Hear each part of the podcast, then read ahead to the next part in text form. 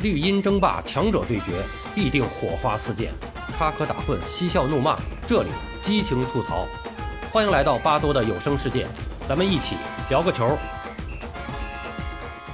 朋友们好，我是巴多。北京时间今天凌晨，本年度的金球奖终于揭晓。之前舆论普遍看好的梅西，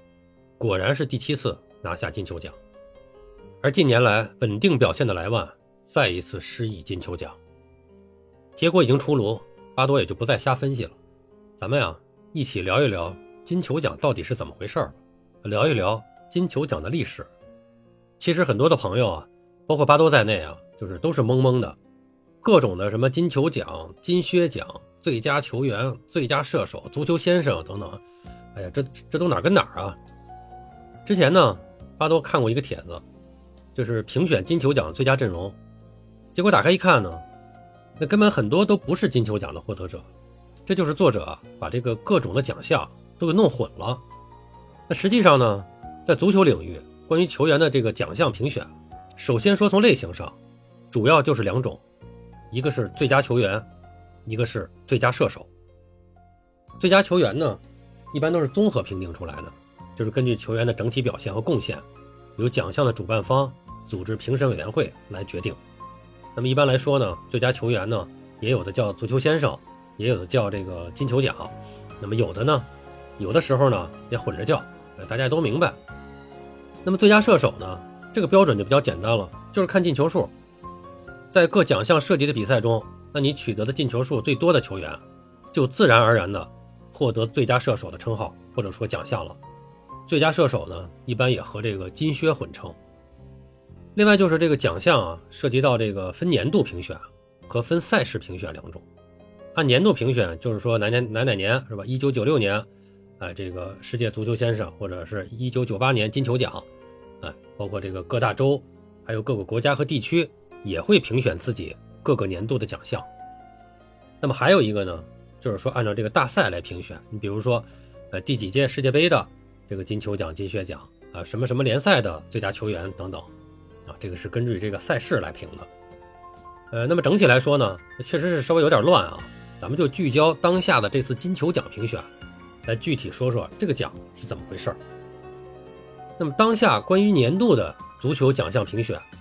最具影响力和权威的，一个就是我们今天重点要讲的金球奖，另一个就是国际足联世界足球先生。那么这两个奖项的区别呢？首先，奖项的正式名称，官方发布的。一个叫金球奖，一个叫国际足联世界足球先生。前面我们说了，足球先生、金球奖、最佳球员，通常大家都混着叫。那么正式的官方发布的奖项名称，这两个奖项它就是有区别的。刚才我们说了啊，一个是叫金球奖，一个叫国际足联世界足球先生。从评奖的主体来说，金球奖是由法国队报旗下的杂志《法国足球》主办的。而国际足联世界足球先生从名称上一目了然，是国际足联主办的。那么这么看，似乎这个世界足球先生才是根红苗正的这个官方奖项，金球奖就更像民间奖项了。严格说呀，有一定道理，但也不完全是，因为这个法国足球杂志主办的这个奖项是从1956年就开始了，到现在呢，只在2020年，也就是去年，因疫情中断过一次。经历了六十多年的发展，其评选程序和组织过程已经非常的成熟了，专业度也是广泛受到认可，其规模之大、影响力之深远，是完全可以和国际足联的足球先生相抗衡的。而国际足联的足球先生虽然根红苗正，而且呢有官方的权威加持，但是它的评选历史比较短，它是从一九九一年才整合了国际足球联合会。与国际足球历史和统计联合会联合举办的一个世界最佳球员的一个奖项，哎，整合了这个奖项之后，才正式开始每年度评选国际足联足球先生的。第一个获得此项殊荣的，正是上一年率领西德国家队获得世界杯冠军，当时效力于意甲国际米兰的著名球星马特乌斯。那么从评委的角度来讲，金球奖的评委主要是由世界各国的专业足球记者组成。而国际足联的足球先生是由各国家队的主帅和队长、媒体记者和球迷来共同投票评出的。刚才也说了，金球奖的历史啊比较长，也是经历了很多的演变，才形成了今天这样的影响力。那么它的进化主要分为了五个阶段。第一个阶段是一九九四年以前，金球奖的评选对象限定为拥有欧洲国籍的球员，所以说这个金球奖的前身实际上是欧洲金球奖。金球奖的评选扩大为在欧洲足球协会联盟成员国所属的。足球俱乐部效力的所有球员，简单的说，就是在欧洲联赛踢球的其他大洲的球员，也可以参加评比了。那这就大大的扩大了这个评选的范围和影响力了。客观的说，全球最顶级的球星基本上都在欧洲效力，这一变革是金球奖从欧洲走向世界的一大标志。而这一改革也是立竿见影，当年的金球奖就被效力于 AC 米兰的利比里亚球星乔治维阿获得，他也成为。改制后首位获得该奖项的非欧洲球员。第三个阶段是2007年开始，金球奖的评选范围扩展为全球所有的职业足球运动员，评委也从欧洲记者的52人扩大到了全球的96人。这个时候的金球奖就开始更加具有全世界领域奖项的属性了。第四个阶段是从2010年的七月开始，金球奖与国际足联世界足球先生合并了。啊，这就是刚才我们说到的啊，两大奖项之一，在一零年他们合并了，取名为国际足联金球奖。那么这次合作一共持续了六年，在这一阶段里面，梅西四次获奖，C 罗两次获奖。第五个阶段就是从二零一六年九月开始，法国足球杂志与国际足联共同宣布结束了双方关于金球奖的合作。此后一直到现在，金球奖。重新由法国足球单独评选，当然，国际足联也是继续单独评选自己的世界足球先生。那么，再简单介绍一下这个金球奖的一个评选的规则啊。从2007年开始，这个评选呢是由世界各国的专业足球记者组成的评审团负责，每名评审员顺次序按一至五分需要填写五名球员的姓名，推选的球员必须是法国足球所提供的大名单上的人员。奖项主要遵循球员的个人及集体的表现、球员素质、职业生涯、人品及威望。最后总分得分最高者则获得奖项。那么如果积分相同，则进行再一轮的投票。那么今年的金球奖评审团是由一百八十位来自世界各地的记者组成，根据球员过去一年的个人和所在球队表现以及所获荣誉，投票评选出金球奖的得主。这里个插个小话题啊。就这几天啊，这个国足主帅李铁啊，因为自己他这个持续的不合时宜的言论，把自己推向了这个舆论的漩涡当中。而他有一个观点，就是也是他曾多次表达，就大概意思就是这个媒体啊、球迷啊都特别的不专业，没有他专业，因为媒体和球员啊绝大多数都是没踢过球的，也没有他在足球上下的功夫多。咱先不说是不是真的媒体们就没有他花在足球上的时间长，单说是不是。没有踢过职业足球、没有当过教练的，就没资格评论了。哎，他还经常直接就说啊，你们闭嘴吧，如何如何。看看金，我们看看金球奖的评选，从一九五六年开始，就是以记者为主组成评委来进行评选，到今天也依然如故。当然了，都是从事足球评论的专业记者，这并不影响金球奖的专业认可度和世界影响力。李铁作为一个年轻教练，充斥着国足只能由中国人带。抵触规划球员、非职业足球运动员、教练员出身的人没有资格评论足球等等这些观点，思想之保守，观念之落后，格局之狭小，着实是令人大跌眼镜。我们还是回到主题啊，回顾金球奖六十多年的历史，第一个金球奖得主是斯坦利·马修斯，他是英国的著名球星，在场上是司职这个右边锋，他代表英格兰共参加过五十四场正式的国际比赛，一九六五年退役。他在退役前曾创下一个纪录：1965年，他曾在斯托克城对阵富勒姆的比赛中，以50岁零五天的年龄登场，创下了职业联赛最年长的出场纪录。这一纪录一直保持到2017年3月5日，日本球员三浦知良在日本职业足球乙级联赛横滨 FC 对阵长崎成功丸的比赛中出场54分钟，当时他的年龄是50岁零七天，打破了这一记录。其实马修斯在获得第一届金球奖时。也已经是四十一岁高龄了，这个最高龄得奖，恐怕也很难被打破。另外，一九七六年，在联邦德国一家权威性的足球杂志组织的一个评选活动当中，评出了世界五大球王，马修斯和巴西的贝利、西班牙的斯蒂法诺、匈牙利的普斯卡斯一同当选，而另外一个当选的球王是来自中国的李惠堂。而在金球奖的历史上，我们很多耳熟能详的著名球星都曾经获得过此项殊荣，除了我们前面提到过的，还有贝肯鲍尔、普拉蒂尼、巴乔、尤西比奥、啊乔治贝特斯、盖德穆勒、克鲁伊夫、鲁梅尼格、范巴斯滕、罗纳尔多、路易斯菲戈、舍甫琴科、莫德里奇等等等等。当然，获得次数最多的当属梅西了，到今天他已经获得了七座金球奖，这恐怕也真的是前无古人后无来者了。能打破这个记录的，可能也只有他自己了。其次呢，就是 C 罗了，他是一共获得过五次，而克鲁伊夫、普拉蒂尼和这个范巴斯滕都是获得过三次。当然了，在这个金球奖六十多年的评选历史上，它也是有过很大争议的，特别是越到近期，越到这几年，这种争议啊越来越大。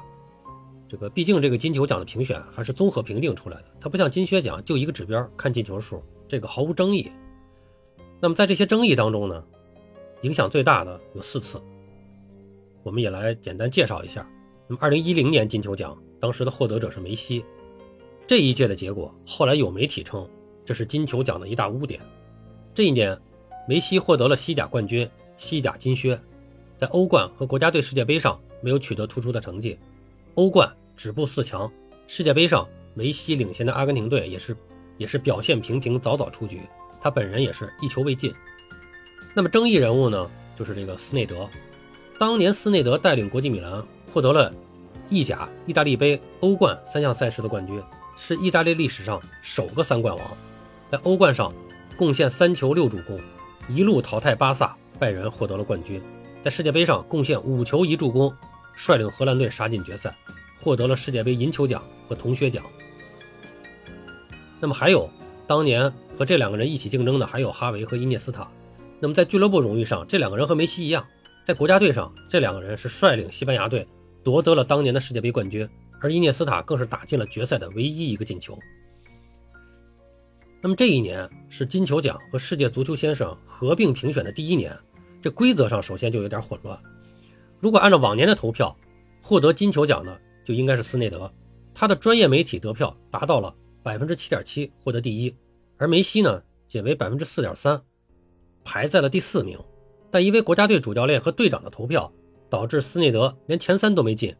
最终，二零一零年的金球奖评选，梅西轻松获得了百分之二十二点六五的选票，赢得金球奖。伊涅斯塔获得了百分之十七点三六，哈维呢是获得了百分之十六点四八的选票。两名西班牙队友相互的分散了彼此的票源，就连最终获奖的梅西都坦言：“哎呀，没有想到，把他称之为。”美妙的意外。时间来到了二零一三年，同样是金球奖，那么获得者是 C 罗。这座金球奖是 C 罗获得的五座金球奖里最被诟病的一座。团队荣誉上，当年 C 罗只获得了西班牙超级杯冠军，但个人数据却达到了惊人的六十九球、十七助攻，其中欧冠十二球，没有一个点球；国家队十球，收获了欧洲金靴、西甲最佳球员、金球奖等十七项大奖。争议人物就是里贝里。当年的里贝里随拜仁获得了欧冠联赛、德甲联赛、德国杯、欧洲超级杯以及世俱杯冠军，完成了五冠王的伟业，在团队荣誉上可以说是无可挑剔。但在这一年的评选中，出现了推迟投票的骚操作，而 C 罗在国家队世预赛上凭借着出色的发挥，力挽狂澜，赚足了眼球，最终胜出。更让人觉得意外的是，里贝里居然只获得了第三名。也就是说，C 罗不当选的话，你也轮不到里贝里。这一年的评选是更加强调了这种个人的表现。二零一八年金球奖获得者是莫德里奇，离开了皇马的 C 罗，不知道后来有没有后悔，没有在评选完金球奖以后再离开。这一届的金球奖颁给了莫德里奇，他随皇马获得了欧冠冠军，并率领克罗地亚打进了世界杯决赛，获得了亚军。那么争议人物就是 C 罗。二零一八年的欧冠，C 罗打进了十五个球，是皇马能够实现欧冠三连冠的最大功臣，同时获得欧冠、欧洲超级杯、西班牙超级杯以及世俱杯冠军。这一年的评选也是非常的有争议参照咱们前面说这个2010年的对比，同为中场，莫德里奇在当年的表现是不如2010年斯内德、哈维以及伊涅斯塔的。同为前锋，C 罗这年的荣誉比2010年的梅西又强太多，个人数据也比莫德里奇好很多。但就是这样，2010年是梅西获奖，斯内德、哈维、伊涅斯塔纷纷落选；2018年是莫德里奇获奖，C 罗落选。这两届相互对比，妥妥的双重标准。再说2019年金球奖，获得者还是梅西。这一届，梅西收获了西甲冠军、年度五十球，收获欧洲金靴奖。但这一年呼声最大的不是他，而是在欧冠大逆转淘汰了巴萨的利物浦球员范戴克。正是他的存在，让利物浦队和荷兰队后防无忧。这一年，他获得了欧冠冠军、英超亚军、欧国联亚军、英超最佳球员、欧冠决赛最佳球员、欧足联最佳球员，可以说是继卡纳瓦罗以来最有希望获得金球奖的后卫。结果这一年的评选上，范戴克大热倒灶，被自己的利物浦队友分走了一大堆的票源，最终以微弱的劣势憾负于梅西。不得不说。法国足球杂志在操作上真的是挺骚的，三十人大名单里有七名利物浦球员。那么以上的这四次呢，就是历史上这个金球奖比较争议最大的。要说这个争议啊，接下来这个咱们要说的这个，就真不知道找哪儿说理去了。就是去年，二零二零年的莱万多夫斯基，可以说无论团队荣誉还是个人数据都找不到其他对手了。结果这一年他等来的却是金球奖以疫情原因取消。回顾从二零一零年以来的这个金球奖啊，可以说这个奖项，呃，因为在这个世界大环境的影响下，也很难保持纯粹，背后的商业身影也是越来越显现。足球在造星，俱乐部背后的财团和赞助商对这一块的影响也是越发的明显。与其说金球奖过去是梅罗的十年，不如说是巴萨、皇马的十年，是西甲的十年，而梅罗只不过是足球推广、维持第一运动的棋子罢了。今年梅西获奖，等过几年回首。会不会又是一次争议评选呢？好了，巴多聊个球，咱们下期再见。